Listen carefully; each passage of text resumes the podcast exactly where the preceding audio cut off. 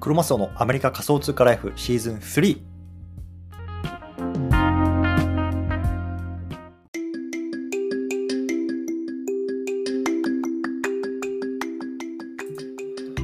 こんにちは、クロマスオです。今日は4月の8日土曜日ですね。皆さんいかがお過ごしでしょうかということで、今日のテーマはね、俺ならこうやる。今から Twitter 伸ばすための3つのステップ。こんなね、テーマで話していきたいなと思います。この番組 NEXTNOW は総フォロワー1.5万人の私、クロマスオが次の時代のために今学ぶをテーマに AI、NFT、Web3 の海外トレンドを中心にお届けする番組ですというところで、今日ね、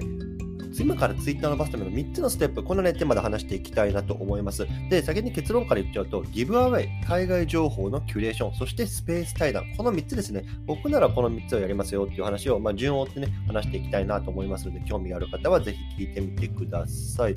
はい、ということで、まずね、なんでこのテーマ今日取り上げようかなと思ったんですけれども、昨日ね、ちょっと、えっと、僕のスペースで、スペースじゃないわ、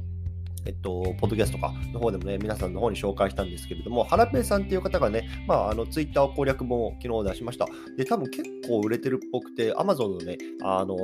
人気ランキングとかでもなんか1位とか、まあ、取ってるような感じで、まあ、ツイッターの話っていうのを出してて、ハラペイさん自身がね、まあ、3万人弱ぐらいか、フォロワーいるっていうところで、まあ、あの僕なんか全然及ばないですけれども、まあ、僕もね、まあ、一応3ヶ月で1万人ぐらいまでフォロワーを伸ばしたので、まあ、そんな僕が今のこのツイッターとか、まあ、周りの主況っていうのを見てね、まあ、今から伸ばすなら俺ならこうやってやるなっていうところのね、まあ、3つのステップっていうのをね、まあ、少し皆さんにお届けしておきたいなと思ったので、今日こんな風に話しています。はい。で、えっと、先に、えっと、最初に言った通りね、3つステップですね。ギブアウェイ海外キュレーション、情報のキュレーション、スペース対談っていうことなんですけれども、えっと、まず1つ目、ギブアウェイですね。でこれはね、えっと、先日、井本さん、ね、クールガール、日本を代表するプロジェクトですけれども、井本さんとね、まあ、スペース対談やった時にもね、まあ、同じ話になって、実際これ僕も最初にやった手法なんですけれども、まあ、ギブアウェイですね。あの、これ例えば、まあ、NFT やってる方だったら何か NFT をね、まあ、皆さんにプレゼントするとか、もしくはね、まあ、AI やってる方だったら、例えばね、まあ、プロンプト100選とかって、そのね、100選っていうのをね、まあ、あのギブアウェイするとか、まあ、そんな形で、まあ、何かね、ギブアウェイすることによって、かなりね、最初、あの一気にフォロワー伸ばすことができるんですよね。で僕も実際ね、これ過去に一度だけやったことがあるんですよ。確かね、1000人前後うろちょろした時にこのギブアウェイをやって1500人ぐらいかな、うん、になったんですよね。うん、で、ここからね、かなり伸びてきたっていうのがあるので、僕はまあギブアウェイをね、あの一番最初にやるっていうのは、僕はえっと、理にかなってると思ってる派です。で、ギブアウェイはね、あの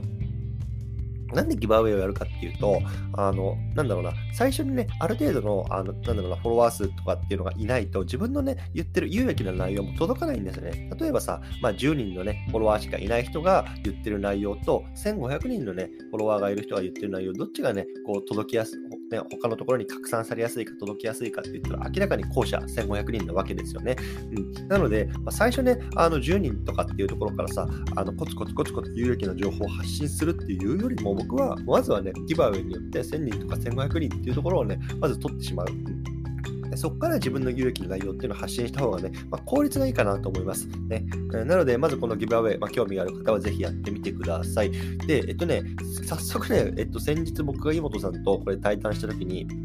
このギブアウェイやった方がいいですよっていうのをね、あの言ったんですけども、早速ね、ちょっとすいません、名前忘れたんですけど、誰かね、やってたね、あの、妹さんと、なんか、クロマスワさんのスペース対談を聞いて、あの、僕も今、ツイッターの場所で早速ギブアウェイやってますみたいな感じでね、昨日やってる人、ツイッターで見ました。うん、こういうね、あの、とにかくすぐアクションする、こういうなんだろう姿勢っていうのはめちゃめちゃね、あの、いい、いいなって思いますし、僕もね、あの、そういうようなところはね、基本自分にはね、やっぱり意識していきたいなと思ってますね。やっぱり学んだことっていうのをこうすぐね、なんだろうな、生かしていく、まあ、そんな姿勢ってすごく大事だなと思いましたっていう話ですね。はい。なので、一番最初、ギブアウェイですね。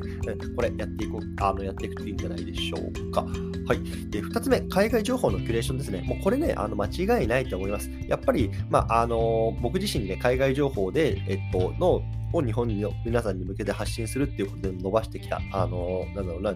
経験もあるし、まあ、これずっと言われてることですよね。うん、なので、まあ、あの海外情報を、まあ、日本語で分かりやすく、まあ、日本のマーケットに届けていく。これはね、やっぱりね、まだできてる人全然多くないし、全体としてはね、全体のパイと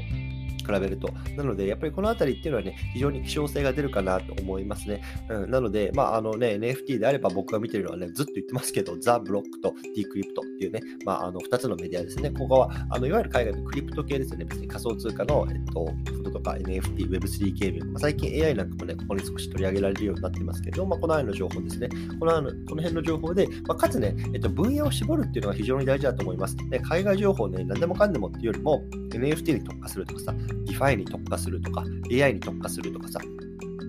あの、ね、なんだろうな、じゃあ、ビットコインとかね、イーサリアムの値動きに特化するとか、やっぱり最初何かに特化して発信するのがいいかなと思います。やっぱりね、最初特化しないと、まあ、結構ブレちゃうんで、このアカウントって何のアカウントなんだろう、うん、ちょっとよくわかんないからフォローするのやめとこうってなっちゃうじゃないですか。うん、だからそれってすごくもったいないので、まあ、海外情報の中でも何をね、発信するのか、このあたりっていうのはね、まあ、非常に最初は考えておいた方がいいのかなと思います。はい。で、ギブアウェイ、海外キュレーション、キュレーション。そして3つ目、スペースタイなんですね。これね、あんまり正直やってる人いないんだけど、僕はね、ものすごくね、あの効果があるものかなと思います。で、あの、ツイッターね、特に、なんだろうな、あの NFT とか Web3 界隈だと、やっぱスペースってさ、非常にキーになると思うんですよ。で、あの僕もね、毎日スペースやってますけれども、最近はね、やっぱり対談に力を入れてるんですね。で、本当にね、ここ1、2週間でもものすごいね、あの対談詰め込んでますね。4月になって、妹さんで、えっと、もう今週が結構すごくて、今週っていうか来週か、すごくてさ、あ、まあ、トッチさんもやったか。トッチさんね、今日ずっとまも出したけど、トッチさん、妹さん、で、うどん、うどんさん、しんいちろうさん、えー、平さん、あと、斎藤さんとかさ、まあ本当にこの会話のさ、まあいろんな方の僕はここ,、ね、この今月スペース対談やらせてもらいますけど、でこ何がスペース対談言いたいいかっていうと、あの自分がリーチできない層にリーチできるんですよ。ね、例えば僕と、まあ、あの妹さんね、あの対談するじゃないですか。で妹さんも多分わかんない2万人、3万人ぐらいフォロワーいると思うんだけど、僕がね、あの僕のことを知らないフォロワー層、妹さんのフォロワー層っていうのが、あの僕のね、ことを知ってくれるわけですよね。それでね、なんか話してる時って、あ、なんかこの人面白いな、なんか言ってること、なんかまってもそうだな、じゃあとりあえずフォローしておくかってね、まあ、フォローされるようになるんですよ。そう。なので、やっぱりスペース対談をやることによって、ね、自分がリーチできていない層にリーチできる、ね、その層に知ってもらうことができる。これってね、非常にね、うん、あのー、いいことだと僕は思ってます。特にね、NFT、Web3 界隈で言うとね。そう。なので、これあんまりね、やってる人ね、まあ見ないんですけど、僕はね、これ積極的にね、利用したらいいかなと思います。うん。で、そうだね。やっぱその辺かな。はい。なので、ギブアウェイ、海外情報キュレーション、スペース対談というところでね、僕がね、今からツイッター伸ばすならね、この3つのステップというか、3つの方法をね、まあ、取り入れていくかなと思ったのでね、今日はこんな話をしてみました。もしね、参考になったらやってみてください。はい、ということで、えっ、と、少しね、時間があるので、最後、切断していきたいなと思いますね。もうあのこの後あまり有益な情報を話さないので、ね、切ってしまって大丈夫です。えっ、とね、今、アメリカはね、イースター休暇っていう感じなんですよね。で、僕は、えっ、と、土曜日なんですが、今、朝、金曜、土曜、日曜、3連休で、もともとね、えっ、と、結論から言うと、あの、旅行の方に行こうと思ってたんですけど、行けてないんですね。っていうのは、まあ、ちょっと子供のね、調子が良くなくなっちゃって、まあ、風邪っぽくなるので、あここでまあ無理してもなっていうところで、まあ、あの少し家の方で、まあ、ゆっくりしてるですよね。うん、なので、えっと、本来であれば、あのメルマガとか、えっと、スペースとかっていうのもね、ちょっとお休みして旅行の方に行く予定だったんですけど、まあ、ちょっとそのあたりね、えっと、週末また引き続きお休みいただこうかなと思います。うん、あの、子供の調子もあるし、まあ、せっかくのね、休暇なんでゆっくり過ごしたいなと思います。うん、まあ、そんな中でね、あの、こうやってちょっと、なんだろうな、ポッドキャストとか、と、スタイフ、それだけはね、まあ、撮って皆さんの方に声はお届けしておこうかなと思って今いて撮ってます。はい。うん、そんな感じかな。あと、なんだろうな。昨日、あれでね、あの、パンケーキやってみました。皆さんどうですか ?DeFi とかって触ってますか？ここ1日、1週間ぐらいか。なんかすごく DeFi 盛り上がってるじゃないですか。うん。なので、まあ僕もね、ずっとパンケーキ、あの、行って、入れて放置しておいたんですけど、V2 だったのかな僕のバージョン2、バージョン2だったんですけど、まあバージョン3がね、新たにえっと、オープン、オープン、オープンっていうか、ローンチしたということで、僕もバージョン3にやってみましたね。あまあ、確かに今、ちょっと利回りバグってますよね。確かに僕、USDT と BUSD のステーブルかな。ステーブルだけでもね、どれぐらいかな ?15% とか出てたかな？あめちゃくちゃだよね。えずっとね、あの、ね、今銀行に入れておいてもさ、まあアメリカだと割と金利上がってるんでどれぐらいかな？まあ3%とか、それぐらいつくのかなうん。でも今、ね、あの、まあ、パンケーキ15%とか付くと結構めちゃくちゃな利率やなと思って見てますけど、まあね、こういうのも、まあ本当に触り、ね、触っておくとね、まあ、すごくいいんじゃないかなと思います。もちろんね、ディファイナってまだまだすごくマイナーなテクノロジーだと思うんですけれども、多分これからね、まあ本当に、なんだろう、主流になるかどうか正直わかんない、5年、10年で。うん、でもね、まあ、確実に、まああの、もっと簡単にみんなが触るようなテクノロジーとか分野になってくるんじゃないかなと思うので、まあ、そのうちね、今あの今のうちから触っていくことでね、まあ、そういう時に、なんだろうな、すごくスッて入っていけると思うんですよね。なので、あ、僕も本当に2年前とかっても全然この分野知らなかったけど、やっぱり2年 ,2 年前ね、こうブロックチェーンに出会って、ね、あのビットコイン買ってみて、まずは DeFi を触って、NFT に出会って、ね、今は AI でとかま、こんなこといろいろやってますけれども、本当にね、非常に毎日が刺激的で楽しいですので、ぜひね、皆さんも興味がある方は、パンケーキスワップ、ね、やってみてはいかがでしょうか。ということでね、今日はこの辺りにしたいなと思います。またね、明日も撮っていきたいと思います。よろしくお願いいたします。ではまた。